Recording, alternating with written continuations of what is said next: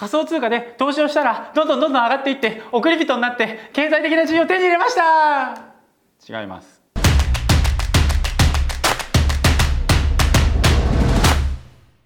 このビデオでは仮想通貨は労働収入ということについてお伝えしていきます。このビデオをしっかりと聞くことによってあなたが本当に経済的な自由を手にするためには何をすればいいのかっていうことが明確に分かるようになります。この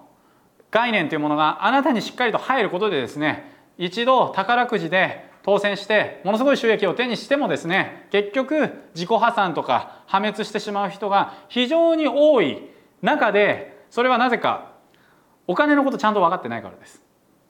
でこのビデオをしっかりと見て最後までやることによって例えばあなたが本当に仮想通貨で送り人になったりとか大きな収入を手に入れたりとかした後に何をすることによってあなたが手に入れたこの金額っていうものをずっと食いっぱぐれることなくあなたの収入に変えていく真の資産に変えていくことができるのかっていうことが分かりますので必ず非常に重要ですので最後まで見てください。これを見ないで1億円とか2億円とかそういった金額あなたが手に入ったとしてもですねおそらく3年後4年後全てなくなります。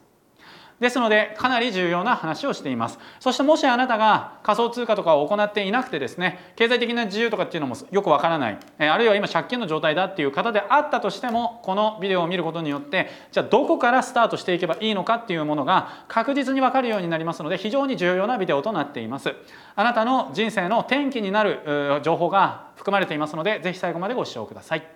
非常に有名な書籍で金持ち父さん貧乏父さんという書籍があります。私もこの書籍を読んでですねすごく触発された人間の一人です。この金持ち父さん貧乏父さんという書籍によると収入の経路は4つあると言います。1つ目が従業員1つ目が自営業者そして3つ目がビジネスオーナーそして4つ目が投資家です。この4タイプの収入経路があって自営業者とそれから従業員このモデルっていうものは働いている時間っていうものをお金に変えるタイプのものだからお金を稼げば稼ぐほど時間がなくなっていきますよ。一方、えー、まあ逆の投資家であったりとかビジネスオーナーと呼ばれている収入経路はお金が入れば入るほどお金を使ってお金を増やすことができるのでどんどん時間が自由になっていきますよっていう教えがされています。ですので私たちは時間を切り売りするのではなくお金を使ってお金を稼げる、まあ、右側といいますか投資家あるいはビジネスオーナーの収入経路に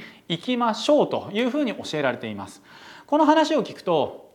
一見ですね女子じゃあ僕は FX トレードで毎日デイトレードしてお金を使ってお金を増やしてそして経済的自由手にしようとかですねそういった生活になろうとか仮想通貨の、えー、まあ値上がり歴を手にして送り人になってそれで経済的な自由が達成だとかですね、まあ、そう考えがちなんですけれども、えー、実際に、えー、ここでは落とし穴があります。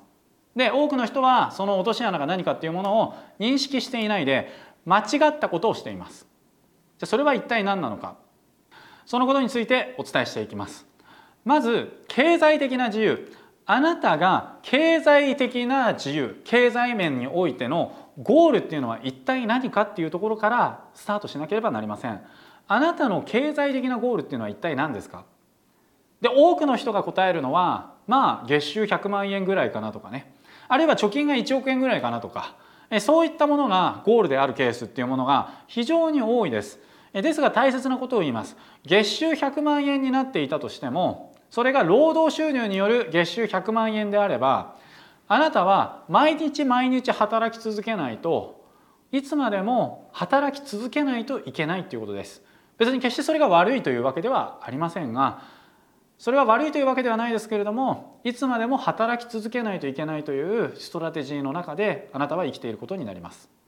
であるいはですね、まあ、要は1億円の貯金手に入れましたとじゃあ安泰安泰かっていう話です。で私は、え、いろいろな方とつながってきて例えばじゃあ1億円稼ぎましたという人が次何するかっていうと大体投資を行って全部なくしたりとか3分の1にしちゃったりとかすることを本当によく見てきました。大体多くの人は1億円とかそういった金額があると、まあ、投資に回そうとするんですけど大体失敗します。え、そしてお金をなくしてしまいます。それはなぜか貯金っていうものっていうのは毎月毎月お金が入ってくるタイプのものではないので毎月毎月お金が入ってくるっていうことがないと人は不安になります。まあ、要は1億円確かにあるかもしれないけれどもじゃあそれが途中で例えば火事にあったりとか盗まれてしまったりとかあるいはインフレになってしまったりであるとかまあなんか身内の不幸がすごい起こってしまったりであるとか、まあ、投資詐欺に遭ってしまったりとかっていうことをするとその1億円というものはなくなってしまうわけです。そしてあなたがこの高齢者社会というふうに呼ばれている中で100歳まで生きるみたいな状態になった時にじゃあ本当に1億円で俺の寿命足りんのかなとかそういった気分も出てきたりとかしますしあなたが1億円の貯金があったとしてもそれをただ潰していくっていうだけになると、まあ、孫とか子孫子孫や孫に残していくっていうことはできませんよね。ですので本当の経済的な自由のゴールっていうものが明確にする必要があります。じゃあ何が経済的な自由なのかっていうところですがそれは権利収入によって生活費を賄える状態を作り出すことです権利収入によって生活費を賄うことができる状態を作り出すことがゴールですでこの状態になるとあなたが働かなかったとしてもあなたを食べさせていくことができるようになるわけですから実質働かなくて良くなるわけです。そうすると何ができるか。あなたの時間ができるようになります。あなたの時間ほど大切なものはありません。ですので、まあ、この、えー、まあ権利収入によって自分の生活費が賄うことができる状態になるのがゴールなんだということをですね是非頭に入れてください。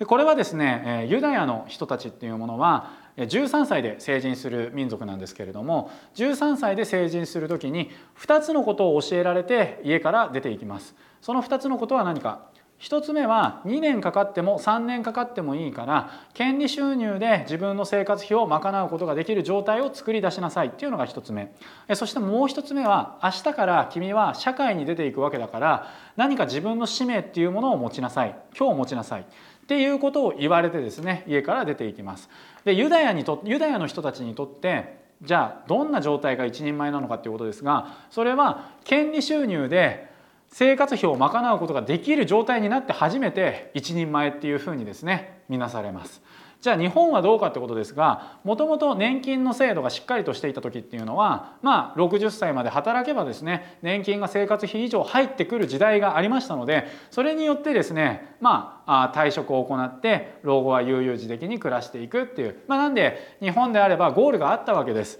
まあ、要は定年まで働いて年金を生活費以上もらうっていうことがゴールでそれが機能していた時代がありましたが今はですねもう機能してないですね。はい、生活費を賄うことができるような年金をもらえる国民は今誰一人いません。ですのでで逆に65歳になるまで経済的な自由を達成することができないっていうことではないんです。世の中には13歳で実際にその経済的な自由の定義を聞いて2年から3年かかって構築してですね17歳とか18歳でですね経済的な自由を手にしている民族がそれがもうスタンダードっていう民族がいるんですね。ですので今までこの経済的な自由っていうと多くの人はリタイアメントを想像してたと思いますがユダヤの人たちにおいては経済的な自由っていうものがあることによって自分のやりたいことに全て100%の時間を注ぎ込むことができるっていう状態になるのでスタートなんですね。そのスタート時点が経済的な自由っていうものを手にすることによって本当にその自分の使命で貢献したいものに貢献したりとかっていうことをすることで例えばマイクロソフト創業者のビル・ゲイツさん。彼は世界でナンバーワンの億万長者ですが彼はユダヤ人です。そして彼は幼少期この2つの教えを受けて実際に育っていきました。Facebook の創業者マーク・ザッカーバーグさん。彼もユダヤ人です。彼もまたこの2つの教えっていうものを成人する時に聞いて巣立っていって今では本当に長万長者になりました。Google の創業者ラリー・ペイジさん。彼もユダヤ人です。彼もこの13歳の頃にこの2つの教えを受けてその通りに活動していくことによって長万長者になりました。この教育や考え方戦略の差っていうものが成果の差になります。あなたは今ここで非常に重要な戦略っていうものを聞いている状態ですので是非この戦略にシフトをしていくことによって経済的な自由っていうものや本当に世界に貢献していくっていうことができるようになりますので引き続き聞いていってください。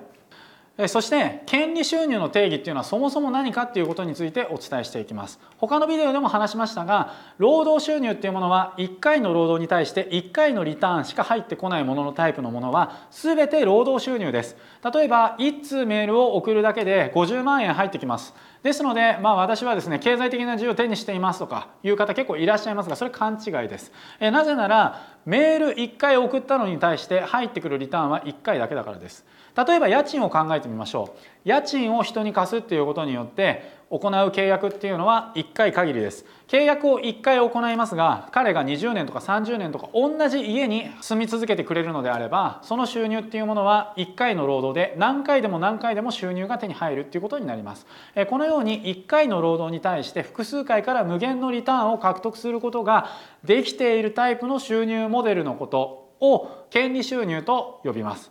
この権利収入1回の労働に対して複数回から無限のリターンが手に入るっていうタイプの収入ポケットを用意しましょうっていうことです。それを人生の中に入れるっていうことがあなたがこれから本当に豊かに暮らしていく上で非常に重要な戦略になります。そしてさっきの話に戻ります。仮想通貨や FX のトレードっていうのは1回の取引に対して何回のリターンになりますか？そう1回のリターンです、まあ、もちろんそれはですねすごく大きなリターンかもしれませんのでそれはそれで素晴らしいんですが何度も言うようにえその貯金があったとしてもですね結局そこから毎回毎回安定して入ってくるあなたが働かなくてもずっと入ってくるっていう状態を作り出さない限り人はお金の不安から解消されるっていうことはありません。ですのでたとえ仮想通貨によって送り人になったとしてもゴールではありません。ここを外してしまうと多くの人はまたその大きな金額でトレードしてそれでまた大きな金額を狙ってですね欲望っていうのは結構果てしないので今度はなんか2億円狙ってとかなんか3億円狙ってとかですねそういうトレードをやってそれぐらいの倍率で取引を繰り返していくと必ず負ける時が来ます。で負ける時が来て気づいたら資金がもう全然なくなってしまったみたいなのが大体の人のオチです。じゃあこれどこで解消しないといけないかってことですけれども経済的な自由っていうものの定義を知ってさっさとその大きな金額を権利収入に変えるっていうことを行うっていうことが答えです。そして権利収入を獲得する上で必要な手段は4つあるという話をしました。一つがフランチャイズビジネス、一つが株や不動産、そして一つが印税、そして一つがネットワークビジネスです。そしてこの権利収入実際に貯金や大きな金額から権利収入に変えるっていうことをする時に大きなジレンマが起きることが多いです。例えば1億円かけて不動産購入しました。不動産購入するっていうのは大体25年かけてですね回収していくっていうことが一般的な数字ですのでですので大体4%の利率で回るっていうことです1億円に対して4%の利率で回るっていうことは年間でですね400万円の収入が入ってくるっていうのが大体1億円の資産から1億円を不動産に変えた時に入ってくるリターンですね。そうするとこの400万円っていうのを月で分解するとですね毎月34万円とか36万円とかそれぐらいです。でこの1億円とか2億円とか持ってる人からするとそういう人たちは労働収入で100万円とか500万円とか稼いでた人たちですからいや34万円ってしょぼくないとか思いがちなんですよね。ここで大切なことは労働収入による価値っていうのと権利収入によるお金の価値っていうのは全然違うってことです。えー、言ってしまえばですね権利収入によるその収入の価値っていうのは労働収入の価値の100倍価値があります。えー、これは実際に例えば月額10万円入ってくる権利収入っていう権利を買うとしたらいくらぐらい必要ですかっていう質問をまあ銀行家の人とかファイナンシャルプランナーの人に聞いてもらえれば分かりますが1億円ぐらいかかるっていうふうに言われます。それぐらいですねこの権利収入っていうタイプの収入っていうのは労働収入で入ってくる収入とはもう別のものなんですね。分けて考えてください。で私たちが行わないといけないことはこの別のものである権利収入っていうものを人生の中でどれだけ構築していくことができるのかっていうことがすごく大切なわけです。今までは年金が最終的に権利収入として入ってくるっていうので獲得できましたが今はそれだけだと生活費を賄うことができない状態ですのでであなたたち個人個人が今からでも権利収入を構築していくっていう活動をしていかないと老後貧乏になります。ですので権利収入の構築っていうものはマストなんだっていうことを頭に入れておいてください。で何をすればいいのかっていうことですけれどもそれこそ株不動産フランチャイズ印税ネットワークビジネスの4種類です。その中から何かを選んでください。そしてもしあなたが大きな資産とかがないのであれば何からスタートするべきかということですがネットワークビジネスです。ネットワークビジネスによって入ってくる5万円とか10万円っていうモデルっていうのは100倍の価値があります。ネットワークビジネスを構築することによって毎月毎月働かなくても入ってくる10万円っていうのは普通に労働でアルバイトで時給で働いている10万円の100倍の価値があります。ですのでじゃあ例えばネットワークビジネスで2万円入ってくるようになりました。これどれぐらいの価値になるかっていうと毎月200万円入ってきてるのと匹敵するぐらいの価値なんですね。その価値に気づいてもらいたいと思います、ですので、もしあなたがこの権利収入を手にする手立てっていうものがなくそして経済的な自由を手にしたいというふうに考えているのであればネットワークビジネスをすぐに行うべきです。もしそうではなくあなたが1億円とか2億円とかの資産があるのであれば別にネットワークビジネスではなくてフランチャイズや株や不動産そういったところに投資をするっていうことをしていくといいと思います。それによってですねあなたの権利収入というものをどんどん積み上げてあなたの生活費以上の権利収入を手にするっていうことをあなたの人生の経済的な目的にしてください。そして実際に権利収入によって自分の生活費を賄うことができるようになったらあなたの時間を使ってあなたの使命っていうものを見つけてですねその使命に向かって生きるっていうこと全ての時間全ての人脈全ての資産全てのあなたの命それを使命に向かって投下していくっていうことをですねすることで本当に豊かなそして多くの人の役に立つあなたがもし死んだ時にですねお葬式をしたら本当に100人1,000人1万人といった行列ができて悲しんでくれるようなですねそういう立派な人生を送ることができると私は確信しています。是非ですね今回の話しっかりと理解していただいてこの戦略っていうものをあなたの人生の中に入れてみてください。ありがとうございました。